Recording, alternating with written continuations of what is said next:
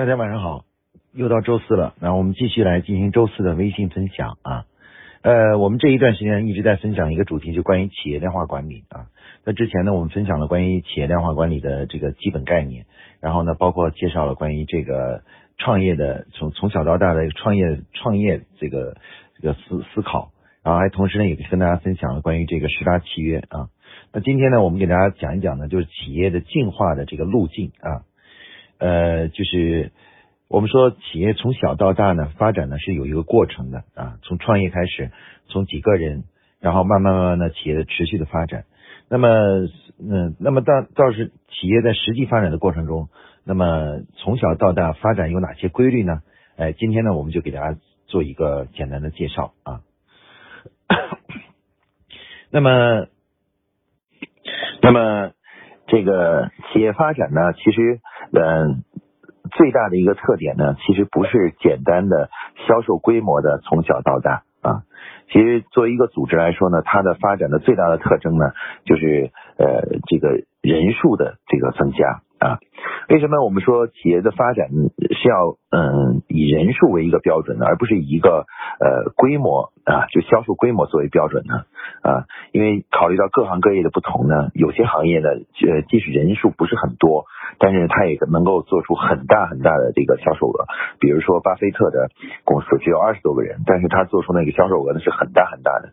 呃，因此的话呢，我们说这个企业的这个大与小。发展的大与小呢，其实主要不是看销售额，而是看组织的规模啊，组织的规模，人数的多少呢，决定了这个管理的复杂度啊。那么也就是说，嗯，那个总的来，总的来说呢，人数越多呢，这个企业发这个企业管对管理的要求越高，然后呢，这个呃组织管理的难度呢也会大大增加啊。因此的话呢，我们。企业从小到大呢，应该说是主要是从小规模到大规模。这个规模呢，指的主要指的是人数啊。那么目前呢，管理学家呢把这个就是企业发展呢分成了五个历史阶段啊，基本上分成了五个历史阶段啊，也是跟跟人数有关的啊。那么一般来说，第一个阶段呢，它定义为就是零到三十个人啊，零到三十个人。那零到就也就是三十人以下。那么这个阶段呢，我们把它称为叫做呃企业发展的婴儿期啊。一般来讲，这就是我们说的创业期啊，创业期。这时候呢，人数呢，呃都不会很多啊，都是几个人，有的时候十几个人，有时候二十个人左右啊。那么在这个阶段呢，呃，大多数企业的这个呃这个销售额啊，基本上都是呃在在按照换算成人民币左右呢，一般都在呃一两千万以下啊，一两千万以下，也就是几十万啊，几百万呐啊，一两千万以下啊。当然，这个我们刚才说了，还是以人数作为规模的标志。我说的这个呃金额呢，只是一个参考啊，只是一个参考，就是说大对大多数。啊，这个所谓的婴儿期的企业、微型企业来说，基本上都是在这个销售额，呃，偶尔呢也有一些企业呢，去去可会突破这个啊，他做看他做的行业是什么。那么，嗯，在这个历史阶段呢，其实是企业的这个就刚刚诞生和发呃发展的初期。那这个阶段呢，企业发展的核心动力啊，推动这个企业发展核心动力呢，往往呢是什么呢？是机会。那么很多企业的诞生呢，其实也是凭着机会啊，因为自己比如说呃找到了一个很好的商业机会，而且能拿到一定的资金资本资金啊量不是很大，但是呢，于是就开始启启动了一个公司。所以说呢，在零到三十人这个阶段的一个婴儿期阶段呢，企业发展呢最主要呃是要灵活，灵活要不断的能够嗯把握住机会。然后呢，以机会呢作为企业发这个启动与发展的这个呃主要的动力啊。那在这个阶段，一般来讲，企业不是特别讲究呃对管理呢没有太大的要求，因为人比较少啊。创始人呢和几个伙伴呢，这个基本上可以呃对日常的工作呢，这个都可以遇到什么问题呢，就及时解决啊，这个马上下命令。然后有时候做的时候呢，也是和大家一起做。所以在这个过程中呢，这个可以说呃，组织的矛盾呢相对来说比较小。那么在这个阶段呢，往往是呃大家的热情也比较高，而且也比较团结啊。这是因为企业刚刚建立一个新的企业，就像一个新生的婴儿一样的，它充满着这个朝气啊，然后啊拼命的努力啊。呃，当然了，由于它发展的过程中呢是以机会为导向的，那么在有的时候呢，这个机会呢要是没把握住。或者是呃这个呃在这个过程中呢，这个呃有的时候会犯一些错误的话，那很多企业呢就会夭折在这个婴儿期啊。其实事实上，在我们现在呃国内的企业中呢，有很多很多的企业都是夭折在这个这个婴儿期啊，就是也就是说，比如开一家店，开不了几天就关门了啊，关门了。那么呃这。这种夭折的比例呢，实际上是比较高的，大概有可能有超过百分之九十九啊。也就是说，百分之九十九的公司会在会在从它诞生啊到它结束呢，基本都在婴儿期就结束了啊。时间呢也大概都在一年以内，都在八九个月左右就会遇到问题，然后就最后就呃结束了啊。那么所以说这个呢，实际上是一个呃怎么说呢，是一个。呃，普遍性的一个现象啊。那么，当然，上次我们在讲这个如何科学创业的时候呢，的这个这一段呢，就是为了去向大家介绍怎么样能提高在企业初创期或者婴儿期的呃这个成功率，能够让它活下去啊，活下去，然后活到稍微大一点啊，这个组织大一点啊。那么，呃，这个在这个历史阶段呢，其实是，呃，应该说它既容易也也复杂。容易是容易在它是基于机会的，如果你的机会好的话呢，其实一下子就就达到一定的销售规模起来呢，是是不难的啊。那难是难在对于机会的，嗯，那个是不是个机会啊？有的时候我们的创业者由于由于缺乏经验。所以说，有的时候对机会认误以为那是一个机会，实际上可能那是一个陷阱啊。所以说他就会遇到问题啊。那么不管什么样的企业啊，除了那我们说的一些国有企业以外，只要是私营企业的话，这个阶段都是要经历的啊。基本上不管你现在企业发展有多大，都会经历这样一个呃历史阶段啊。那么当这个企业在这个历史阶段积累了一定的资本和资金之后，啊，同时呢，可能也在行业里面有了一点点的这个客户群啊和口碑之后呢，企业呢就会进入到企业发展的第二个阶段啊，第二个阶段，第二个阶段呢，这个组织规模呢就会从呃三十人以下呢涨到三十一个一人到一百五十人左右啊，一百五十人左右啊。那么在这个阶这个历史阶段的话呢，这个可以说我们的企业呢进我们的企业呢就进入到了这个小型企业。啊，小型企业，也就是企业发展的少年期啊。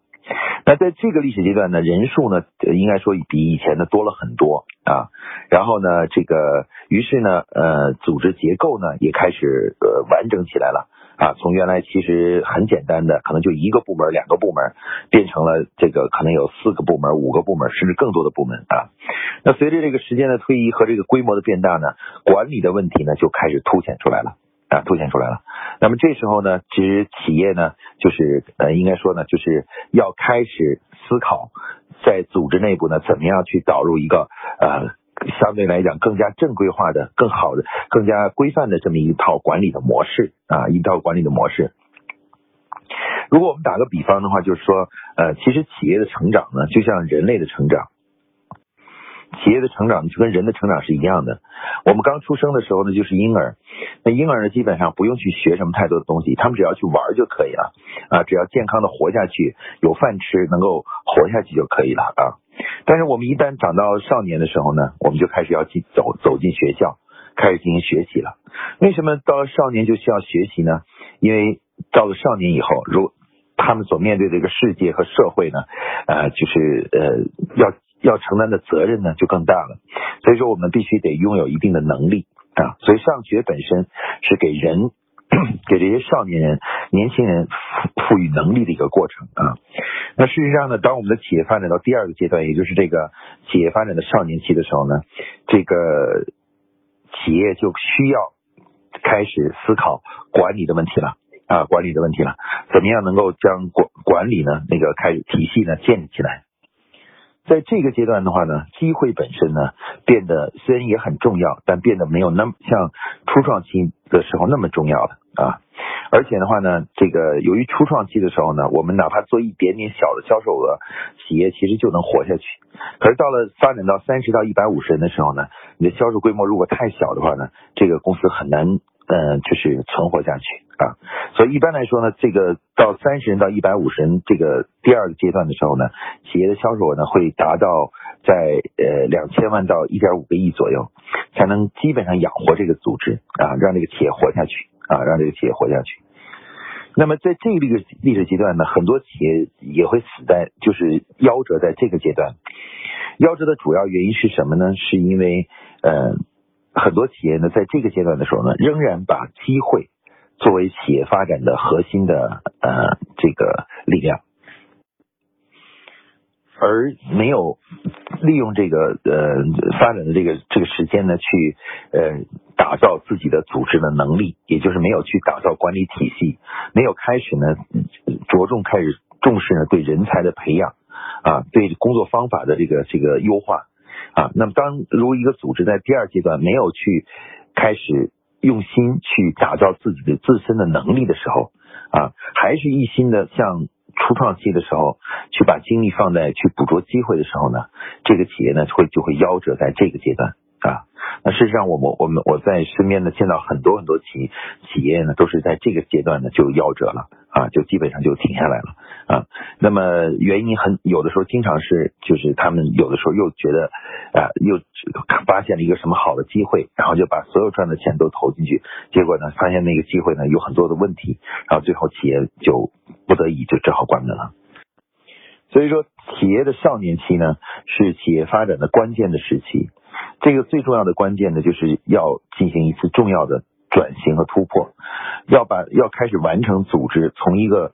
非正规化的或者叫游击队的管理模式，走向什么呢？走向一个正规军的管理模式啊！也就像我们的孩子到了上小学一样的，那小学是什么呢？小学他教的东西并不是什么很高深的东西，但他却是我们这个一个社会人在社会里生存的最基本的技能啊，语文呐、数学啊、加减乘除啊。呃，还有识字啊等等这些问题啊，这些问题。那么其实一个企业呢，到了发展这个阶段，也必须要经历这个过程，要开始呢去呃对外进行学习，然后对内进行改革，然后最后完成自己组织正规化。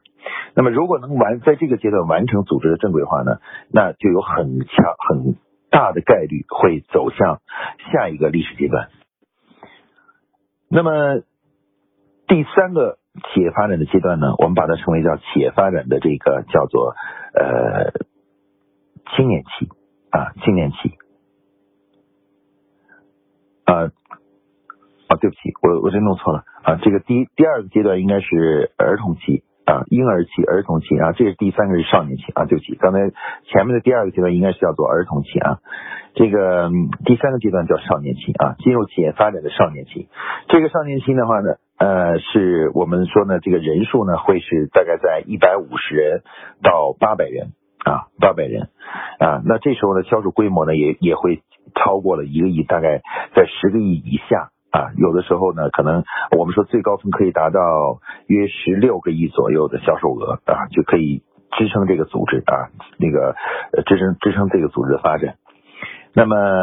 呃，在这个历史阶段呢，其实就相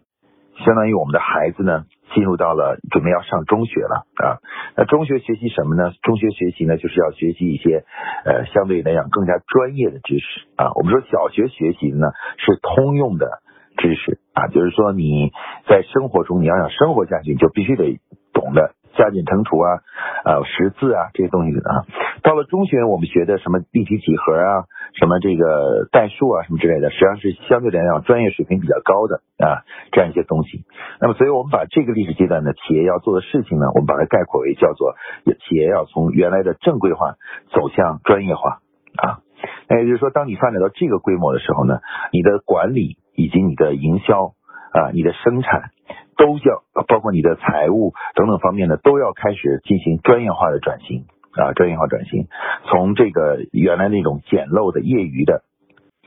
逐步呢走向这个专业化啊，专业化。那这个这个历史阶段呢，是呃可以说是企业发展的呃就是呃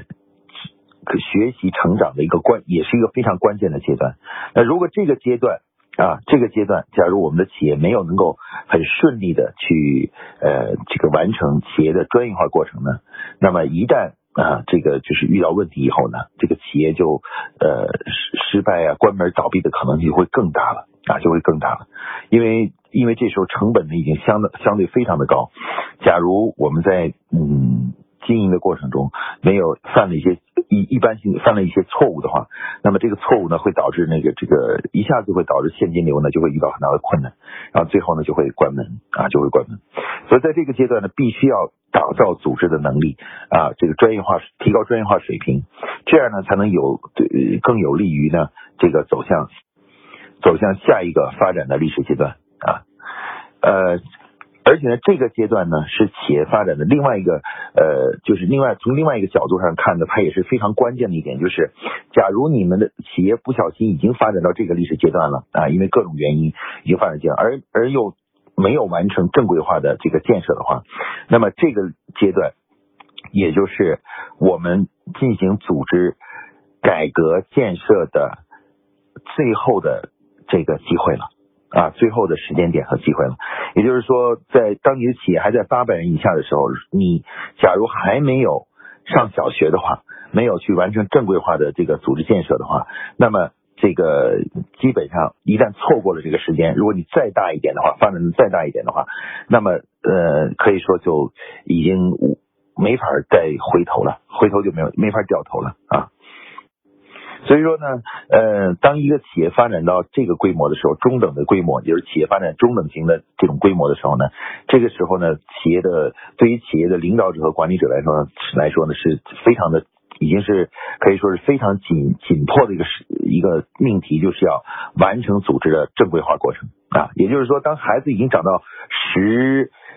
六、十五六岁了，假如还没有上学的话，那立刻要去让他先把小学的课程补上。啊，因为一旦错过了，走到二十多岁的时候，他的学习能力啊，各方面能力已经很弱了。但是呢，他已经身上已经有责任了，你知道吧？那这时候再去学习，这就已经很难很难了啊，就改不过来了，已经成型了啊。所以我们一般说，企业做管理的提升和改革，最好呢是在这个儿童期开始。那么最即使儿童期没做的话呢，最差呢也要到少年期呢就要完成正规化的建设。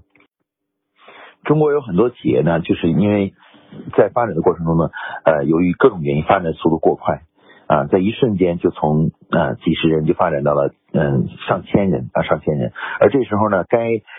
进行的管理的提升与改革呢都没有做啊，比如说咱们国家的什么夏新啊、夏华呀这些这样的企业，都是因为发展速度过快，而整个组织却没有完成一个组织应该。进行的管理的提升和改革，然后呢，已就就已经很大规模了。那到了这时候呢，其实一个组织再想去就是呃纠正啊改变自己的这个这个管理模式呢，就已经很难很难了。那在这个竞争非常激烈的这个市场环境下来临的时候呢，就呃发展到这么大。而一那个就是还没有还没有进有很好的管理体系，那其实呢是非常危险的啊，基本上十有八九会在未来呢被它淘汰。那么企业发展度过了这个历史阶段以后的话呢，就会进入到企业发展的第四个阶段，也就是我们说的企业发展的呃青年期。青年期呢，一般人数呢大概在八百人八百多人到呃四千人左右。啊，四千人左右。那么到了这个阶段呢，就是就是企业发展的呃，可以说已经成年了啊。那么销售规模呢，其实有的时候就已经有几十亿、六十多亿啊，六七十亿，呃，六十多亿呃，这个这个能达到这个附近的规模。有的时候呢，也可以还可能会超过这个啊，达到比如好一点的可以做到一百亿左右，有这种可能性啊。那么这个历史阶段呢，对于企业来说呢，其实坦率的说呢，呃呃，无论你以前有没有完成管理的正规化或系统化或提升的话呢？反正到了这个阶段的时候呢，如果你再来做管理的系统化和正规化呢，其实坦率说呢，已经有点晚了啊。如果一个企业发展到这种规模，还没有进行很系统化的管理的建设和那什么建设的话呢，呃，可以说呢，它的风险呢就已经非常非常大了。啊，要想嗯，随着市场环境的变化不出问题呢，其实难度已经非常大了。所以我就我说呢，当一个企业人数超过八百人的时候，呃，命运呢就就很难掌握在自己的手里了。啊，就就如果假如没有做，前面都没有上学啊，也就是说，相当于一个年一个人，当你已经成年了，已经二十多了或三十岁了，这时候你连小学、中学都没有读过了，那么虽然你可以，你可能还还还能够生存，能够活下去，但是你的命运到底会怎样呢？其实坦率说，已经是自己就很难把握了啊，因为这个呃，你你的能力相差的太远了，像而且的话呢，一旦到了这种规模的话呢，呃，要想进行任何改革呢，都非常的困难。因为整个组织已经基本定型了，文化也相对定型了。要想改变这样一个组织，困难困难可以说说难度重重啊，困难重重啊。因此的话呢，就是嗯，到了第最好的最好的是在第二阶段和第三阶段就进行努力的。管理的学习和改变啊，管理学习和改变，然后到了第四阶段呢，才能够继续持续走下去。我们可以看到有很多很多企业做小的时候呢做得很好啊，但是一旦发展到这个规模的时候，就会问题就接踵而来，然后最后呢很快就关门了。大家可以看到，现在在网上我们每天都可以看到，就这样的规模型的企业，这样一下子就突然就倒下去了啊！突然就是现金流又断了，突然就经营不下去了，或负债负债特别特别大的负债啊！表面上他们看呢，这好像是营销的问题，其实从骨子里看呢，主要是因为他们没有在恰当的历史阶段完成自己的组织的变革和升级和这个学习啊。由于没有这个东西，那么最后的结果呢，就是呃肯定会在发展的越大，风险呢就越大啊，风险越大。所以第四个阶段呢，其实最重要的是要做的是什么事情呢？我们说，除了如果你完成了正规化，完成了专业化啊，那第四个阶段呢，要走呢就要是叫精英化。精英化呢，最重要就是要打开始塑造一个组织的文化。把文化真正组织的习惯和这个工作的模式、思想模式、理念要要树立起来，而且要把它固化在企业里面啊。所以华为呢，之所以能发展到今天，就是因为任正非一直遵循了企业发展的基本规律啊。尤其是当企业发展到到一定规模的时候，你看任正非从来都不谈这个。营销业务怎么做，而总是在谈啊，我们的管理该怎么做啊？包括提出不让雷锋吃亏啊，然后那个为以奋斗者为本呐等这样的想法。那这是什么呢？这都是文化啊。也就是发展到第四阶段的时候，它实际上是一个组织最根本的东西，是要打造出属于这个组织的这个呃比较正确的一个经营文化、经营理念啊，经营文化。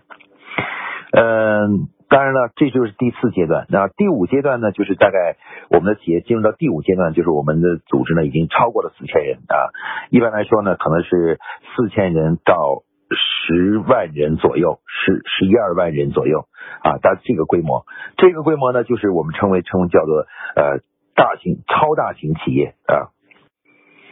那这种这种企业呢，这这种呃商业组织呢，一般的情况下呢，呃。都不可能是只是一家公司啊，一家公司，那它必因为一家公司呢，它是无法呃进行管理的，所以一般来说呢，它会以四千人为一个呃作战单元，将这个十万人，比如有十万人或十二万人，分成若干个啊，以四千人不不大于四千人的这样管理单元，所以我们一般把这种有很多很多人的就叫做集团。那集团下面是由什么呢？是由公司组成的。那公司的人数上限呢，一般就是四千人啊，四千人就是一个管理的一个上限啊，通常是不能超过四千人的啊，不能超过四千人。那么呃，第五个阶企业发展的第五个阶段就是集团公司啊，集团公司呢下属呢一定有很多的公司啊，每个公司的规模呢都是在四千人以下。那么之前呢，稻盛和夫先生提出的这个阿米巴思想，其实主要的是指的是企业发展到第五个阶段。啊，一定要注意化整为零，就是把这个呃比较呃大而一统的管理呢，分散成以这个以一个。一个个独立的运营单位为单元的这种呃相对更加灵活的这种公司体的来进行运营，而不要把整个集团合在一起，然后呢这个管理呢是无法进行的啊。他对日航的改革也是聚聚焦在这里，就是把这个日航呢从原来的那个十几万人的这种大而一体的这种公司切分成很多独立的呃经营模块，也就是我们说的分公司啊、事业部啊。切成这样的东西，以加强管理的有效性啊。实际上，从管理学的角度来看，这个我们早就提出了，就是说四千人是一个独立核算的单元的最大人数啊，最大人数不能超过这样的人数啊，超过这样人数就很难管理了。那好，我们介绍到这里呢，其实就介绍了企业发展的五个不同的历史阶段啊。那么在这个过程中呢，我向大家介绍了，就是在第二、第三阶段是企业发展成长发展的关键期啊，因为它是你对你的呃组织正规化和专业化形成的两个重要阶段啊，重要阶段。那么如果这两个阶段，假如说一旦被错过了。啊，假如我们已经嗯没有去做，而且发展到了呃已经发展到的大型企业到第四阶段了，那么对于企业来说呢，这个经营的风险呢就非常非常的大了啊。要想持续发展下去呢，就有很成问题了啊。这里呢，我其实用一个比方给大家去对这个东西做一个总结啊。比方，嗯，我们说呢，其实呢，组织规模变大了的话呢，它就相当于我如果我们把一个企业比比喻成一辆汽车啊，一辆汽车。那么，嗯，组织规模变大呢，就相当于这个需要载的重量会更大了啊，载重量更大了。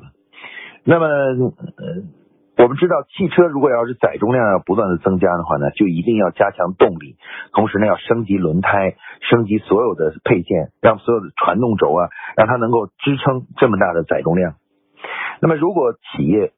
发展到第二阶段、第三阶段，没有进行这种有效的管理的提升和改革的话呢？其实就相当于说，我们原来是一个装四吨的，一吨呃四吨的这么一个车，那现在呢，我们需要装四十吨了。可是你用的轮胎、用的发动机、用的这个呃轴还是什么呢？还是原来的四吨的这个发动机、四吨的轴。那大家试想一下，当你装你的这个发动机没有什么变化，而只是但是载重量就是上去的话。如果我们看到一辆车是这样的，一个标的装四吨的一辆车，可是现在实际上已经装了四十吨，那最后即即使你能在这个路上跑，那我们会说什么呢？会说这辆车一定会出出事情的，一定会是很危险的啊。那么事实上，我们现在很多国内的一些企业呢，就是其实呢，整个的组织规模已经相当是一辆四十吨或者是一百吨的车了，但是我们的发动机呢，还停留在。三吨、四吨，甚至五吨的发动机，然后轴呢也是那样一个轴，你知道吧？那样一个轴，所以呢就会遇到了，当企业发展到一定规模以后呢，企业呢不进反退啊，不仅不能够提升与发展，反而呢不断的退步啊，不断的往往向后退。那么这些呢就是这个呢就是由由于他们违背了企业发展的规律啊，所以说当当一个企业发展到了。所以说，当一我们说一个企业发展到呃这个发展的过程中，一定要遵循企业发展的基本的规律啊，在恰当的这个企业发展的历史阶段呢，应该做恰当的事情啊。那么一旦我们错过了这个这个呃良好的这个机遇的时候呢，后面呢也要尽快把它补回来。那一旦我们发展的过大的时候，如果我们还有很多基础的工作没有做啊，没有做，那么这个。运营的风险呢就会非常非常大，而且还很难去弥补啊，很难去弥补。所以，我们今天的分享呢，其实说起来呢，好像呃是很简单的介绍了一个五个阶段，但它其实那背后的意义呢却非常的深刻啊。他说呢，我们的企业其实就像一台汽车啊，当我们的业务变大了，人员变多了的时候，就相当于我们的载重量变大了，而。载重量变大的时候，就需要我们不断的升级这辆车，才能保证它安全的、健康的、持续的向前向向前走下去啊，走下去。那么了解了企业发展的这个基本规律之后呢，希望大家都能够在审视一下自己企业的现在的现状，审视一下自己的规模是什么样的规模和自己的能力啊，是不是比如是不是完成了正规化，完成了专业化。完成了这个精英化的这个过程啊，精英化过程。那如果发现没有的话，那么应该及时的去把它把这一课补上啊。而我们讲的企业量化管理呢，其实就是帮助企业去完成从少年呃儿童期的正规化、少年期的专业化，以及到了这个呃大型企业就是青年期的这个呃精英化的这样一个一套思想体系啊思想体系。好。今天呢，关于这个企业量化管理之这个企业发展的这个路径、成长路径呢，就给大家介绍到这里啊，谢谢大家。